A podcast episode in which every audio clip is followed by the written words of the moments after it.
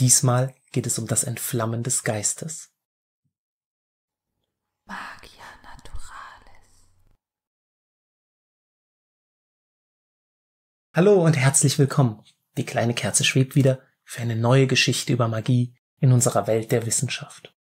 Wenn man so durch alte Bücher blättert, fallen da manchmal seltsame Überschriften auf. Hier etwa geht es um das Entflammen des Geistes oder in einem anderen Buch hier um die Anzündungen der Geister.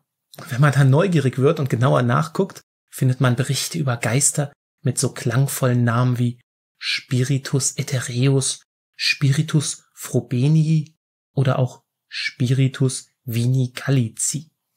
Spiritus, der lateinische Name für Geist, bedeutet im ursprünglichen Sinn Atem oder Hauch. Es steht für die Essenz, für das feine, flüchtige Wesen, für das, was ein Organismus oder eine Substanz ausmacht und belebt.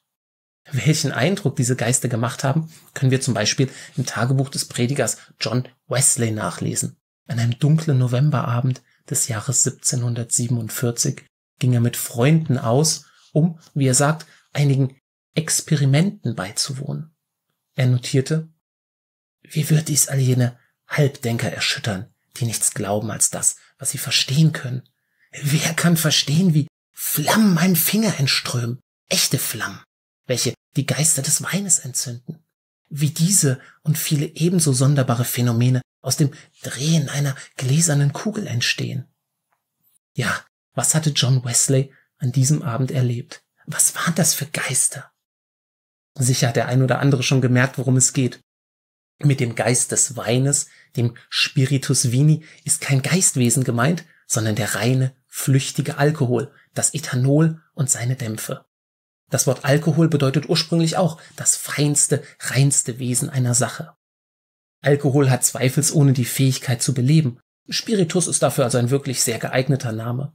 Früher, als viele Dinge interessantere Namen hatten, wurden neben dem Weingeist noch etliche weitere Substanzen als Geister bezeichnet. Zum Beispiel Methanol als Holzgeist, Schwefelsäure als Spiritus vitrioli oder Ammoniumhydroxid als Salmiakgeist. Aber na gut, Alkohol brennt. Das war auch damals schon nichts Neues. Was hat den Prediger John Wesley also so fasziniert? Es ging gar nicht darum, dass die Geister brennen, sondern auf welche mysteriöse Weise sie entzündet wurden. Es ging darum, wie das Drehen einer Glaskugel dazu führte, dass man Flammen aus seinem Finger strömen lassen konnte. Was man nämlich neu entdeckt hatte, waren die wundersamen elektrischen Kräfte. Oder besser, man hatte zum ersten Mal Apparate konstruiert, mit denen sie in nennenswerten Maß hervorgebracht werden konnten. Meistens, indem eine Glaskugel schnell gedreht und dabei mit der Hand überstrichen wurde. Wenn jemand von so einer altertümlichen Elektrisiermaschine aufgeladen wurde, konnte man ihnen einen Löffel oder einen Becher mit Alkohol reichen, ein Funke schoss aus seinem Finger hervor und entzündete den Geist. Man machte das auf viele Arten, wie hier mit einem Degen oder so, wie ich das hier versuche. Ich gebe hier Weingeist, also Ethanol, in einen Metalllöffel.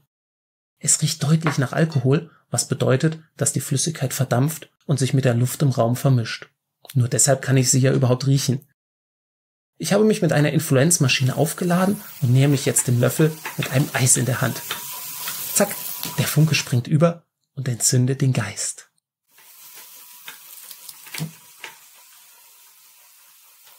Solche Vorführungen wirken auf die Menschen atemberaubend. Wie kann denn Feuer aus Eis hervorgehen? Oder aus einem Wassertropfen, aus einem Degen oder aus einem Finger?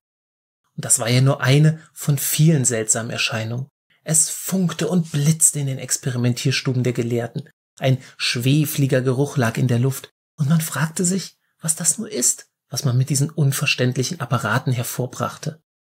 In jener Zeit diskutierten die Gelehrten, ob der elektrische Stoff, aus dem Funken und Blitze bestehen, nicht wesensgleich mit einem Feuer sein könnte, das in allen Dingen verborgen liegt, bis man es heraustreibt und es sich als Lichtschein oder Funke zeigt. Diese Vorstellung wurde wortgewandt von Joseph Hiller vorgetragen, als er bei einer Vorführung eine Dame elektrisiert hatte, also eine Frau mit einer Elektrisiermaschine aufgeladen hatte. Er sagte, Sie sind nun, werte Dame, erfüllt von Feuer, einem Feuer der reinsten Art. Es verursacht keine Schmerzen, solange sie es in ihrem eigenen Körper bewahren. Doch sie leiden, wenn sie es mit anderen teilen. Niemand kann sich ihrer Hand oder Wange nähern, ohne sich seiner Anmaßung bewusst zu werden.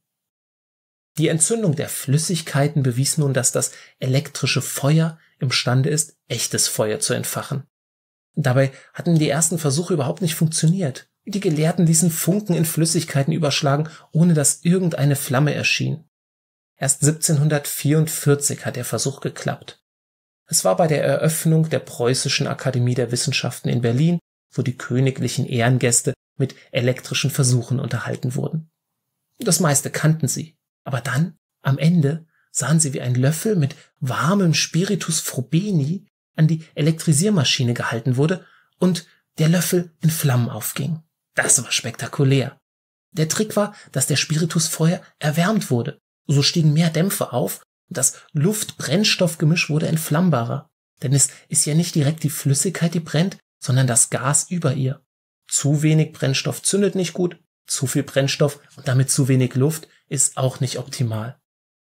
Was den Leuten früher so viel Spaß gemacht hat, ist heute ziemlich unerwünscht.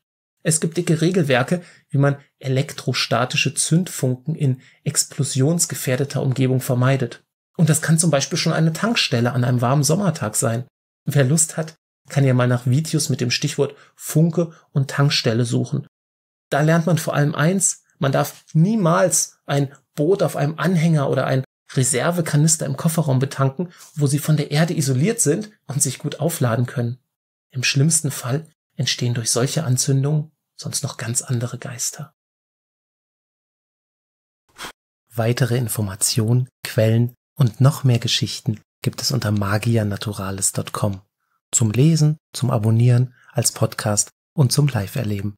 Ich freue mich über jedes Abo, jeden Kommentar und jede Frage. Bis zum nächsten Mal.